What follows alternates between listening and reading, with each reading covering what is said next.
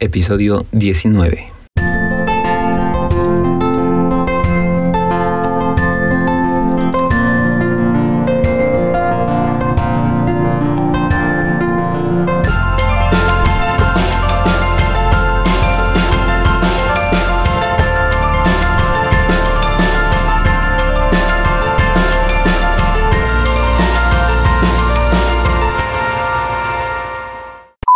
Bienvenidos al podcast LGBTQ, en el cual continuamos con los temas de diversidad sexual. Y para el día de hoy vamos a platicar sobre el tema de la transfobia. Así es que vamos a comenzar.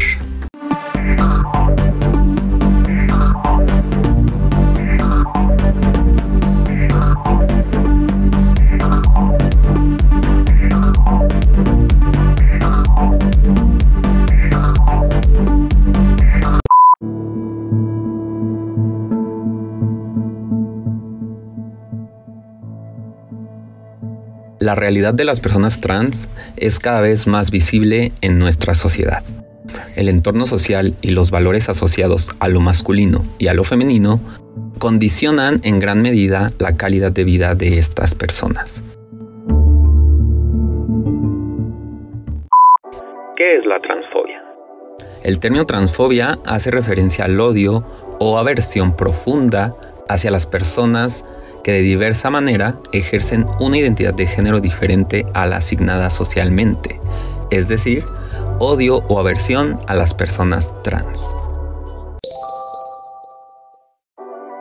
Trans ha comenzado a usarse como término genérico que sirve para referirse a las diversas formas que pueden tomar la experiencia, expresión y o identidad de género de las personas. El término trans se utiliza para describir a aquellas personas que se identifican con un género diferente al género que les asignaron al nacer. La palabra trans abarca múltiples subcategorías que cada vez están más visibles en nuestro día a día, como pueden ser las expresiones transexual, transgénero, travestido, travesti, etc. Cuando hablamos de personas trans, se suele aludir a los términos sexo y género, mismos que hemos definido en el episodio 1. Pero si no los recuerdan, vamos a recordarlos para entender mejor a lo que se quiere llegar.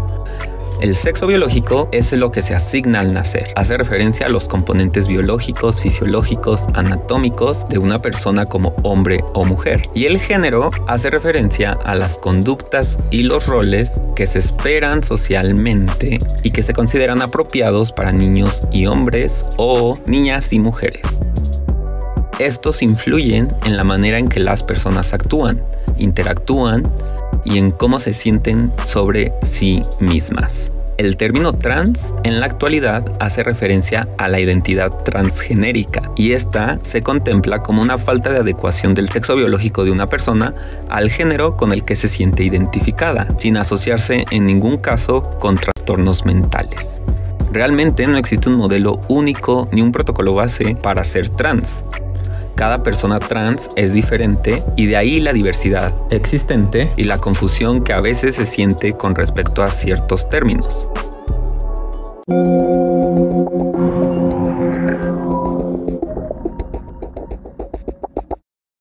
¿Cuáles son los tipos de transfobia?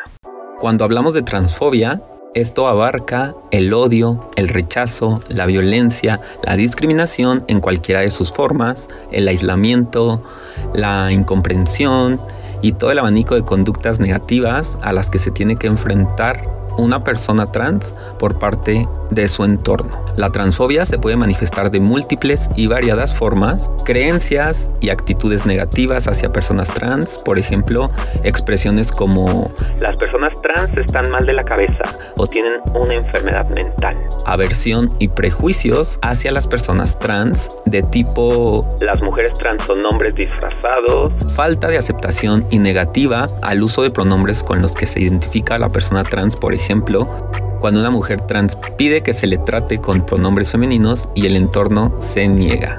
Insultos o lenguaje despectivo, discriminación y aislamiento, intimidación, abuso y violencia, Bueno, pues todas estas formas de transfobia tienen consecuencias verdaderamente dramáticas en la vida de estas mismas chicas y chicos y chiques, causando un gran impacto en su estado emocional. En este sentido, es altamente frecuente la discriminación laboral de las personas trans, siendo mucho más difícil para ellas acceder a un empleo en igualdad de condiciones. Es habitual que se descarten candidatos ideales para un puesto de trabajo por actitudes transfóbicas, aludiendo que no encajan en la empresa, cuando realmente se descartan por ser personas trans. Este tipo de conductas provoca que muchas personas trans, al verse negado su derecho a acceder a un puesto laboral para el que están calificadas, se vean abocadas a trabajos marginales, reforzando así los prejuicios que el propio entorno tiene sobre las personas trans. Otro ejemplo de discriminación por transfobia muy frecuente se da en el ámbito de la vivienda, ya que también son muchos los que niegan a alquilar una vivienda a determinadas personas solo por el hecho de ser trans. Una discriminación aún más grave se contempla en el ámbito de la salud, cuando por transfobia no se atienden correctamente las necesidades de asistencia sanitaria, lo cual supone negarles un derecho fundamental. Además, en muchas ocasiones el personal sanitario no está suficientemente preparado para atenderles adecuadamente por falta de conocimiento de las particularidades sanitarias de las personas trans. En cuanto a la violencia, en ese ámbito donde se dan algunas de las consecuencias y manifestaciones más extremas de transfobia, el informe Jóvenes Trans en el Sistema Educativo, presentado por la Federación Estatal de Lesbianas, Gays, Trans y Bisexuales, mostró que un 58% de las personas trans entre los 16 y 24 años habían sufrido algún tipo de transfobia en la etapa escolar. La forma en que se expresaba la transfobia como agresión era a través de insultos en un 40%, acoso en un 25%, seguido de amenazas un 22% y ciberviolencia un 18%. Este tipo de actitudes violentas provoca que el suicidio o los intentos suicidas sean doblemente frecuentes en los niños y adolescentes trans. General, las personas trans están más expuestas a tasas más altas de violencia y victimización, es decir, es más probable que una persona trans sea atacada en la calle o en cualquier otro lugar solo por el hecho de ser trans.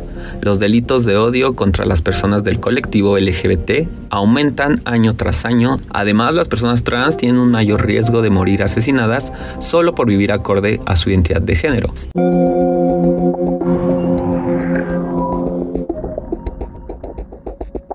Los estigmas y la discriminación son factores que han llevado a México a ocupar el segundo lugar a nivel mundial en crímenes de odio hacia las transgénero, solo después de Brasil.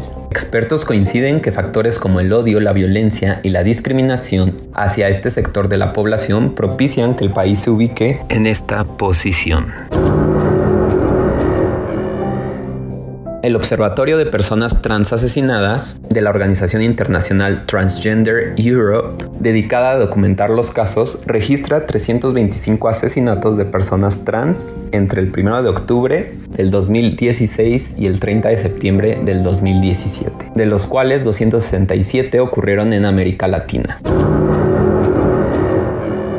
Las mujeres transgénero son uno de los dos grupos más afectados junto con los homosexuales con expresión de su género femenino, por agresiones físicas motivadas por su condición. Las presiones siempre están asociadas con daños físicos, violaciones, acoso sexual y amenazas de muerte. Veracruz es el estado más peligroso para ser trans. En Guerrero con 43 casos, seguido de Chihuahua con 35, Baja California y Puebla con 26, el Estado de México con 38, Chihuahua con 35, Baja California y Puebla 26 y la Ciudad de México con 24 casos.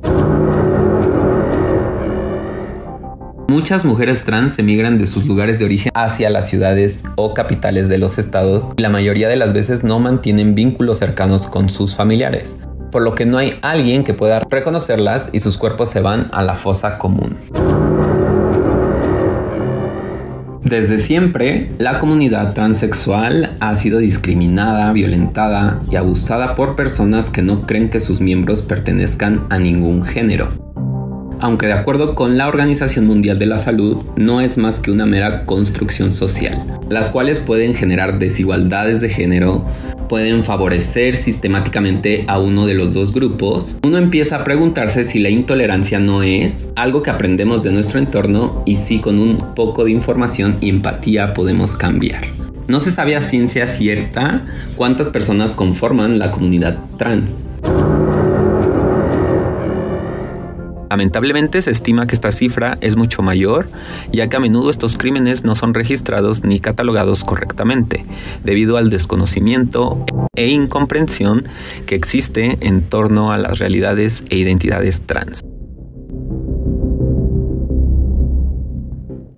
Personas que no se identifican con el género que se fue asignado al nacer tienen que lidiar a diario con comportamientos y comentarios indiscretos que borran su existencia y que demuestran una vez más que queda mucho por hacer, educar y visibilizar. Así es que vamos a enlistar cosas transfobas que posiblemente hayas hecho sin haberte dado cuenta. 1. Pareces trans. La concepción de que una persona trans se le tiene que notar que lo es está algo anticuada y por supuesto no se cumple. Peor todavía es recibir un pues no pareces trans en forma de halago. Es igual que cuando entre homosexuales digan casi no se te nota o no pareces homosexual. No cumplir con lo cisnormativo no es malo, al igual que cumplir con ello tampoco tiene que ser motivo de felicitaciones. Las personas transexuales también cumplen eso de venir en todas las formas, tamaños y colores que se aplica para el resto de la población. Son diversas. Por supuesto, también son problemáticos los posts en medios de este hombre antes era mujer acompañado de una foto pre-transición y otra post-transición hormonal y quirúrgica. En primer lugar, nunca fue una mujer y en segundo lugar, hormonarse y operarse no valida a una persona como trans. 2. Sentirse mujer u hombre. El sexo es una identidad, no se tiene, es simplemente esa. Una mujer trans no es un nombre que se siente mujer, es una mujer. Y un hombre trans no es una mujer que se siente hombre, es un hombre. Partimos de que unos cromosomas XX o XY no te hacen hombre o mujer. Estas etiquetas y roles inamovibles han sido creados únicamente por el ser humano. 3. Preguntar por los genitales. ¿Le preguntarías a cualquier persona por sus genitales? La respuesta probablemente sea no. Con personas transexuales, el comportamiento debería ser igual. Preguntarle a alguien por partes tan íntimas es de mala educación. Ponen un aprieto a la otra persona y saberlo no te influye en absolutamente nada. No son personas raras ni monos de feria. No nos deben ninguna explicación ni ninguna información que solo va a ser utilizada para alimentar el morbo. Tampoco nos influye si se quieren operar o no y hacerlo no es obligatorio para completar una transición. Cada una transiciona cuando quiere y como quiere. Los Gender Reveal Parties o las fiestas de revelación de género. De esto quiero platicar más adelante en un episodio, pero vamos a mencionarlo. La tradición anglosajona de los gender reveal cada vez se asienta más en nuestra cultura. Sí, personas que si van a tener un bebé con vagina decoren la celebración de rosa y morado y si cambio tiene un pene de azul y con cochecitos. Desde luego, la obsesión de las personas cisgénero con el sexo y el género comienza con los colores y termina por asumir los gustos e identidad de una criatura que ni siquiera han nacido. 5. Identificar unos genitales con un sexo. En nuestro día a día se sigue apostando por la generalidad, dejando a un lado las realidades trans. Por ejemplo, los productos de higiene menstrual, mal llamados de higiene femenina, o utilizar la expresión miembro viril para referirse al pene. Otro ejemplo es común que se dé en manifestaciones feministas cuando se levantan las manos en forma de rombo representando una vagina. Es comprensible que la mayoría de las mujeres sean cisgénero y la vagina es símbolo, por ejemplo, de la capacidad de parir. Sin embargo, en busca de un feminismo interseccional, dicho signo queda obsoleto. 6. no estaría con alguien trans. Rechazar a una persona por el hecho de ser trans es transfóbico. No querer mantener relaciones con alguien solo por sus genitales es discriminatorio y demuestra que no te atrae un sexo, sino un aparato reproductor. Cabe recalcar también que si un hombre mantiene relaciones sexuales con una mujer trans, sería una pareja heterosexual, lo mismo con el caso contrario. Esto obviamente no implica que debes mantener relaciones con alguien trans sí o sí. Significa que si alguien te atrae hasta que conoces su transexualidad, quizá tengas transfobia interiorizada. 7. Las mujeres trans forman parte del feminismo. Las llamadas TERF, feministas con exclusión de personas trans, son un grupo que rechaza la inclusión de las mujeres trans en la lucha feminista y asimismo consideran que en última instancia son hombres disfrazados que violentan y ocupan sus espacios. Se trata de una corriente anclada en el biologicismo que aparentemente las percibe como penes andantes. Las mujeres trans son un colectivo muy vulnerable que necesitan del movimiento feminista y tiene derecho a participar en su lucha. Sufren doble discriminación por ser trans y por ser mujer. La célebre activista Angela Davis, en su visita a Madrid, incitó a formar un feminismo lo más amplio e interseccional posible habló de las mujeres desde el sentido más amplio de la palabra y eso incluye a las mujeres transexuales.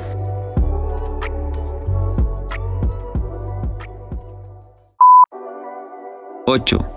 Los baños separados por sexo. Cierto es que la segregación de los baños por sexo se puede comprender como cierta protección hacia la mujer, creando un lugar en el que solo pueden acceder ellas, sin embargo, esta separación binaria no tiene en cuenta a personas trans que no pasan como cisexuales o cisgénero y tampoco a personas trans de género no binario. La instalación de más baños sin sexo sería un paso importante hacia la inclusión. Además, la gente acude a los servicios a realizar sus necesidades, como a peinarse o retocarse el maquillaje, nada más allá.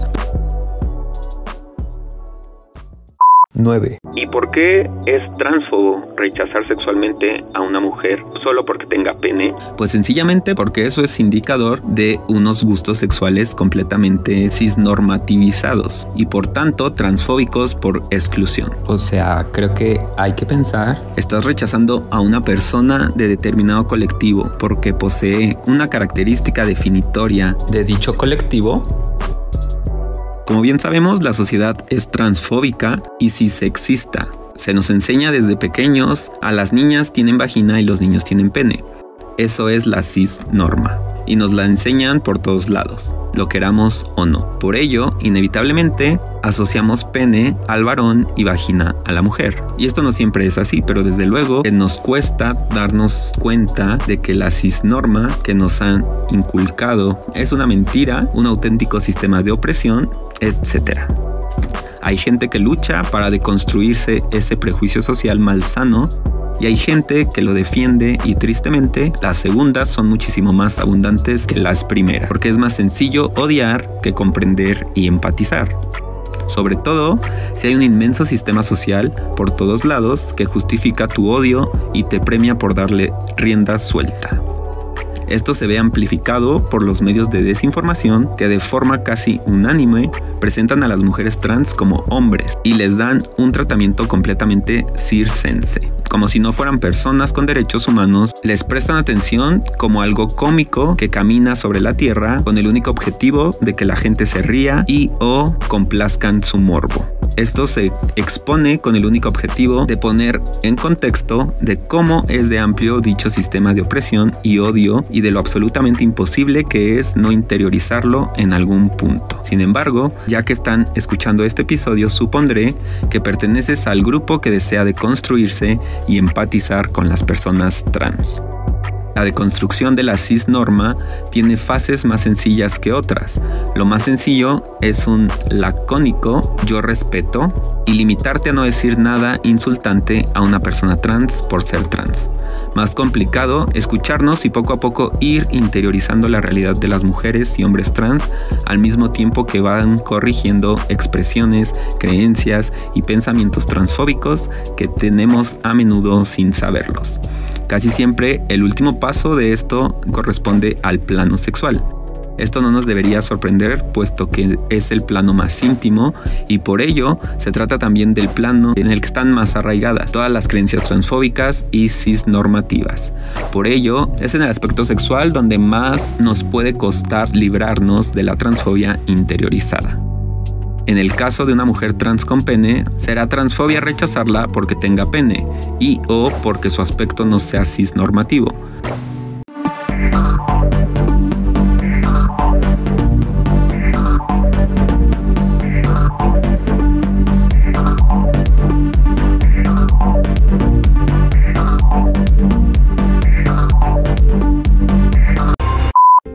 Reitero lo mismo con lo que comenzamos y ya para terminar, precisamente este episodio nació de la necesidad de dejar el debate aparcado y poder hablar de lo que realmente necesitamos para nuestra supervivencia. Lo que puedes hacer para ayudar a estas personas no binarias o que no son leídas como cisexuales es evitar miradas cuestionantes y preguntas indiscretas, pues ya estarán lo suficientemente incómodas.